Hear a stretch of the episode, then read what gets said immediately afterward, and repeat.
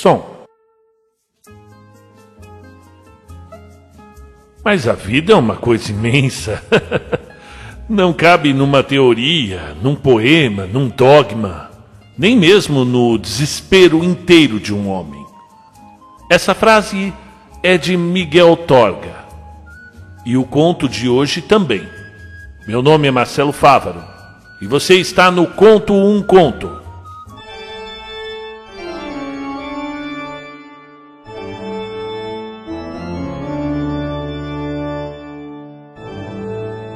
Conto um Conto apresenta de Miguel Torga, Mago. Narração Marcelo Fávaro. Mago respirou fundo. Abriu o nariz e encheu o peito de ar ou de luar. Não podia saber ao certo, porque a noite era clara como o dia e parada como uma montanha.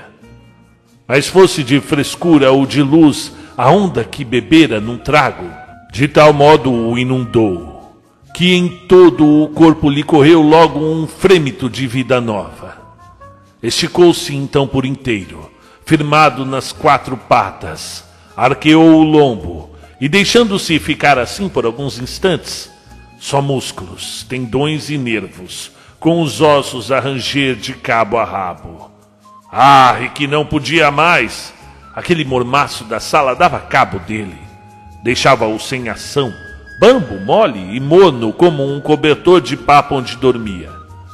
Ah, que baixezas a gente pode chegar! Ah, mas tinha que acabar semelhante degradação. Não pensasse lá agora a senhora Dona Maria da Glória Sância, que estava disposto a deixar-se perder para sempre no seu regaço macio de solteirona. Não faltava mais nada. E se lhe restavam dúvidas, reparasse no que estava a acontecer naquele momento. Ela a ressonar sozinha na cama fofa, enquanto ele enchia os pulmões de oxigênio e de liberdade. É certo que a deixara primeiro adormecer, e só então, brandamente, deslizara dos seus braços para o tapete e do tapete para a rua, através do postigo da cozinha. Uma questão de delicadeza apenas, porque, afinal, não havia vantagem nenhuma em fazer as coisas à bruta e ofender quem só lhe queria bem. Que diabo, sempre a dona Maria Sância, a que até um fio de ouro lhe comprara para o pescoço. Que considerando bem por essas e por outras, é que chegara àquela linda situação. Ouvi dizer que já nem sardinhas comes. E essa agora é todos os dias e que nunca mais caçaste, ainda esta manhã. Piadinhas do lambão. É claro que os mimos de Dona Sância lhe haviam deformado o gosto.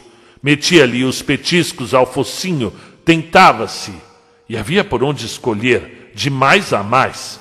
Quanto a ratos, que necessidade tinha de perder o tempo, debruçado três horas sobre um buraco, sem mexer sequer a menina dos olhos, à espera de um pobre diabo qualquer que lhe ressonava lá no fundo. Deixá-los viver. As coisas são o que são. E em todo caso, ainda comia a sua pescada crua e deitava honradamente a mão uma a outra borboleta branca, sem falar nas andorinhas novas e nos pardalecos que filava por desfastio da primavera. Que demônio! Mas que não saias de casa, sempre agarrado às saias. Ah, na verdade, saía pouco. Outros tempos, outros hábitos. Banqueteava-se e ficava-se pelas almofadas. Digestões difíceis. Vinha-lhe um migalho de sonolência. É, às vezes tentava reagir. Mas o raio da velha. O raio da velha mal ouvia pôr o pé na soleira da porta e perdia a cabeça. Parecia uma sineta. Mago, mago, bicho, bichinho. Regressava aos lençóis, claro, contrariado, evidentemente, mas que? O que? Era o pão, o pãozinho na boca. Que remédio se não torcer o caminho e, com as unhas discretamente recolhidas, continuar as carícias de algodão em rama no camacho da dona? E que deixaste a faísca. Eu? que anda metido com o Zimbro. Pelo menos é o que consta. Que teve até cinco pequenos dele. Meus, muito meus, do meu sangue. Pantominice. Um triste chanato na honra do convento. Paleio de chavelhudo manso. A ninhada pertencia inteirinha ao Zimbro. Até pela pinta se via. Todos com o mesmo olhinho remelão. O que ele era, era um parrana, um infeliz, embora não o confessasse. Os mimos de Dona Sância tinham-no desgraçado. Mas a.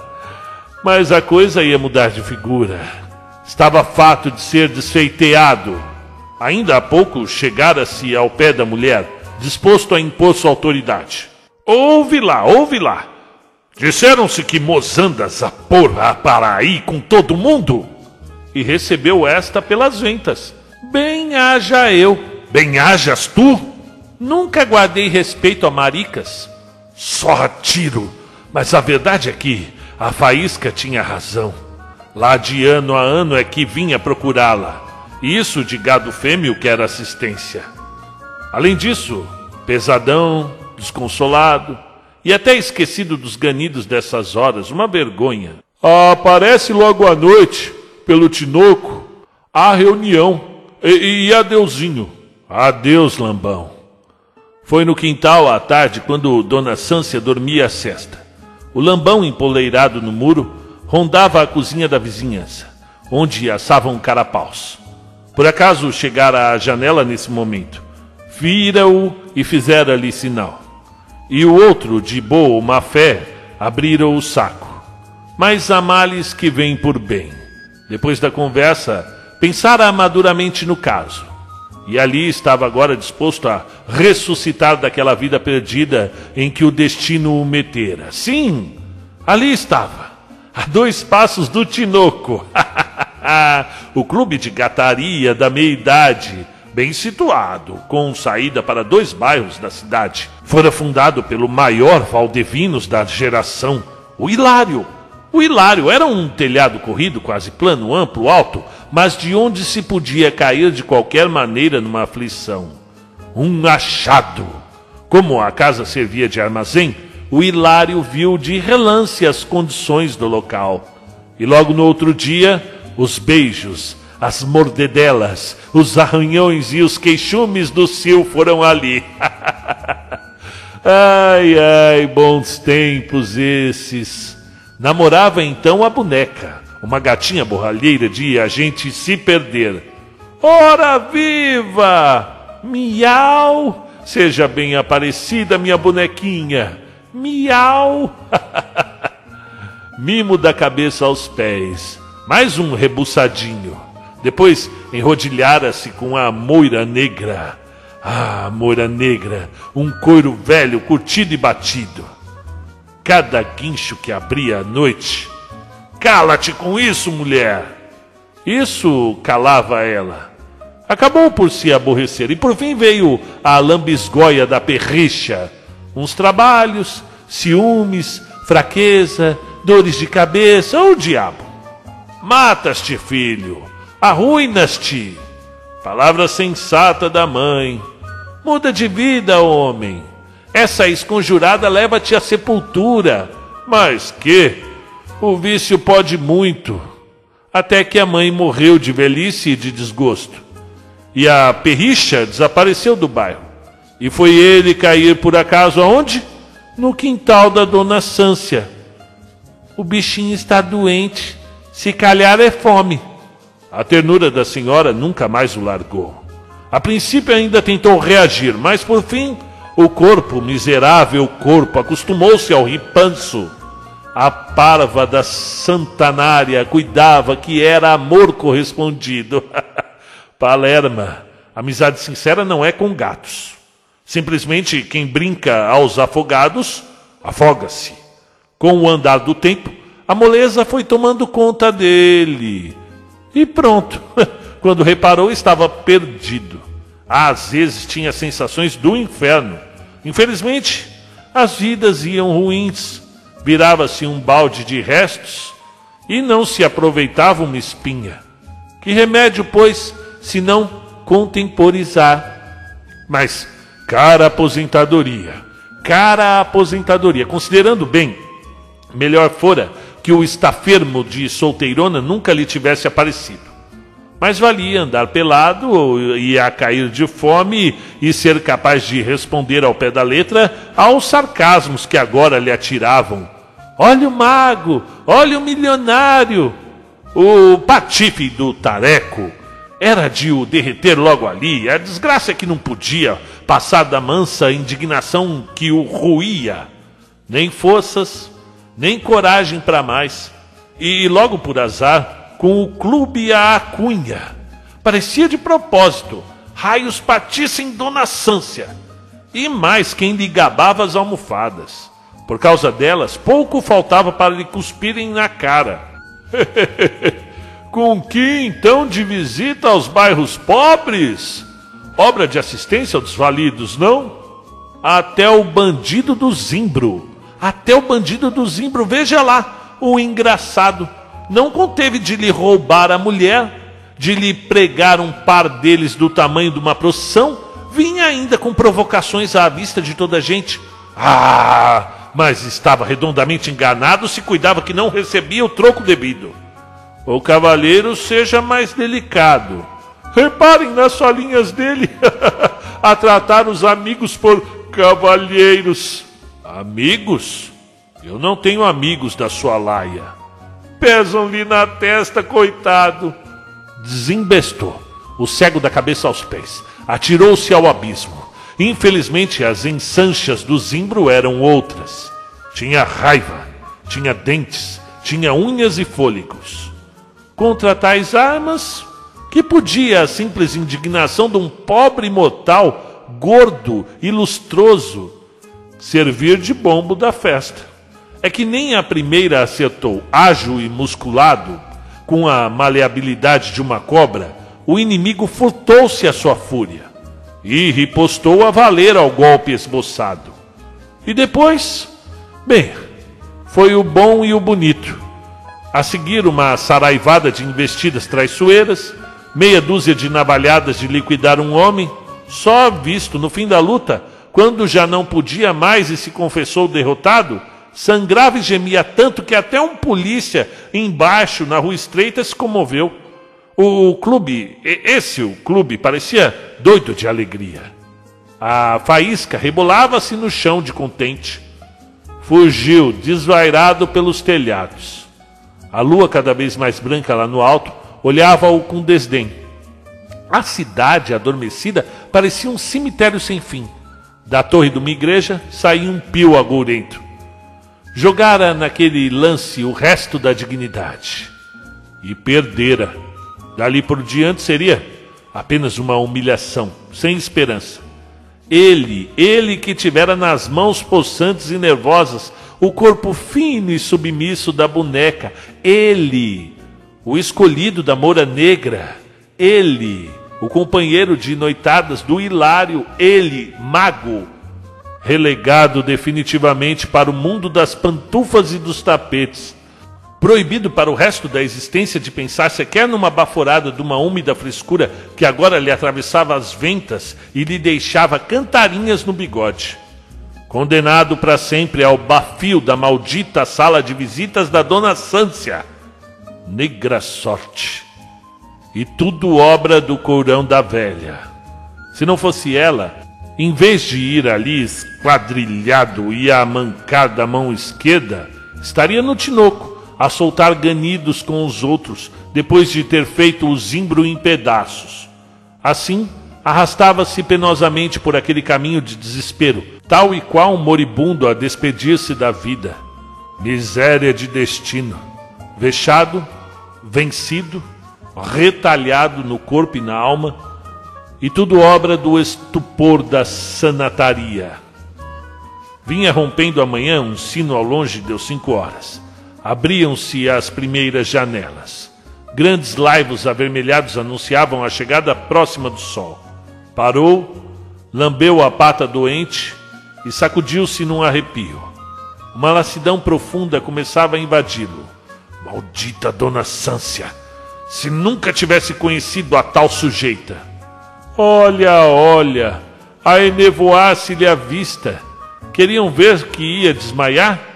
Encostou-se a uma chaminé e ficou algum tempo sem dar acordo de si, a arfar penosamente. Até que. Até que uma onda de energia o trouxe de volta ao mundo. Arregalou os olhos. Estava melhor, felizmente.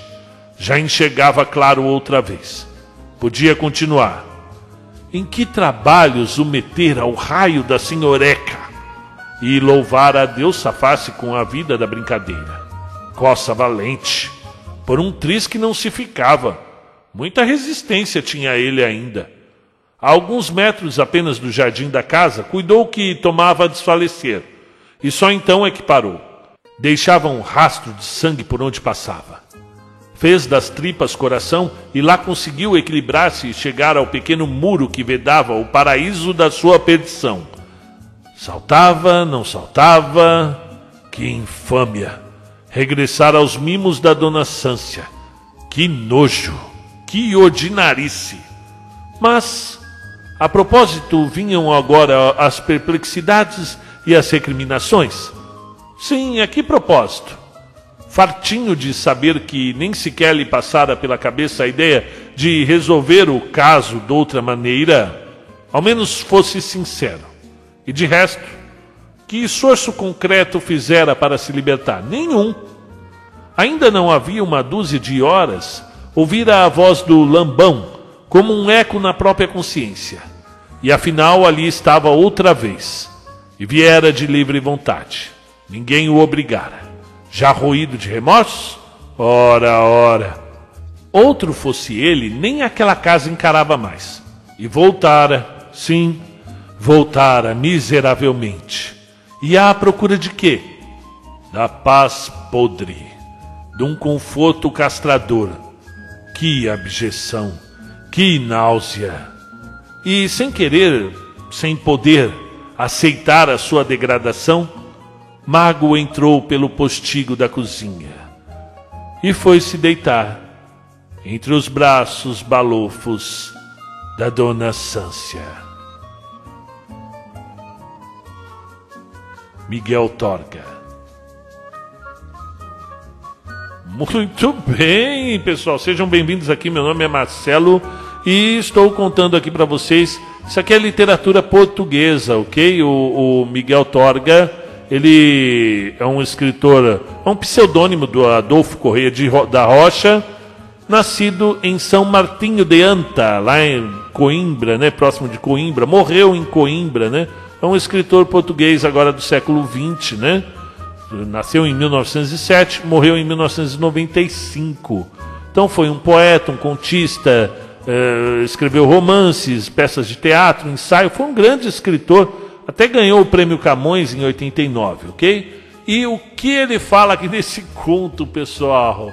Vocês entenderam alguma coisa? Eu acho que deu para entender tudo, né? Que história, meu, que história.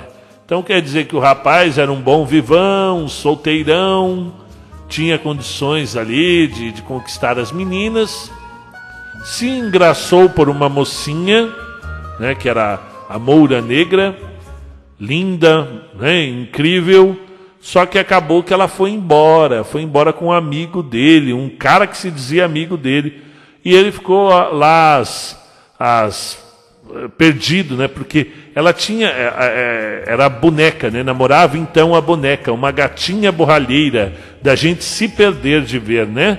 E só que ela tinha quatro filhos com ele, só que ele já via que não era dele os filhos, né? Que os filhos eram do amigo, até o jeito, tudo era do amigo, né? Até que um dia ela pegou e foi embora com um amigo de vez e ele ficou ali à mercê, né? E acabou caindo por acaso no quintal da dona Sância. Né? A perricha desapareceu do bairro e ele foi parar onde? Né?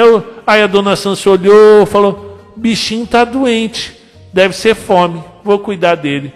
Só que aí ele não podia. ai, ai, quem tem um amigo que já aconteceu isso, hein? Não podia sair nem na porta, nem na porta. E, claro, os amigos que ficaram é, olhavam para ele e tiravam sarro, né? Olha o mago, olha o milionário, né? Porque a, provavelmente a, a dona Sância devia ter algum dinheiro e o menino foi ficando, foi engodando, foi ficando mole, né? Até que um dia ele consegue uma um, um, um, sair escondido, né? Ele fala: Não, eu sou macho, eu vou me impor aqui nessa casa, eu preciso ver meus amigos, preciso voltar a ter vida. Só que ele sai escondido, né? Ela está dormindo, ele sai, né? Para ver os velhos amigos, até que ele encontra quem? O próprio amigo que o que se dizia amigo, né? Que roubou a namorada dele, a esposa dele, né? O que dá a entender aqui. E ele resolve tirar satisfação com esse rapaz aí, ainda acaba tomando uma surra que quase morre. Para onde ele volta? Para casa da dona Sância. Volta o cão arrependido. Olha, muito bem escrito, né? Um português eh, no, no, no máximo da sua fineza estética. É, é até difícil de entender, né? São muitas palavras aqui que a gente não usa no dia a dia, né? Ele que andava com o Hilário, ele que tinha. Puxa vida, foi bem interessante mesmo. Bem interessante. Então é isso, pessoal. Literatura da língua portuguesa, literatura de Portugal. Uh, meu nome é Marcelo Fávaro, você está no canal Conto um Conto. Essa foi a história do dia. E qual é a sua história?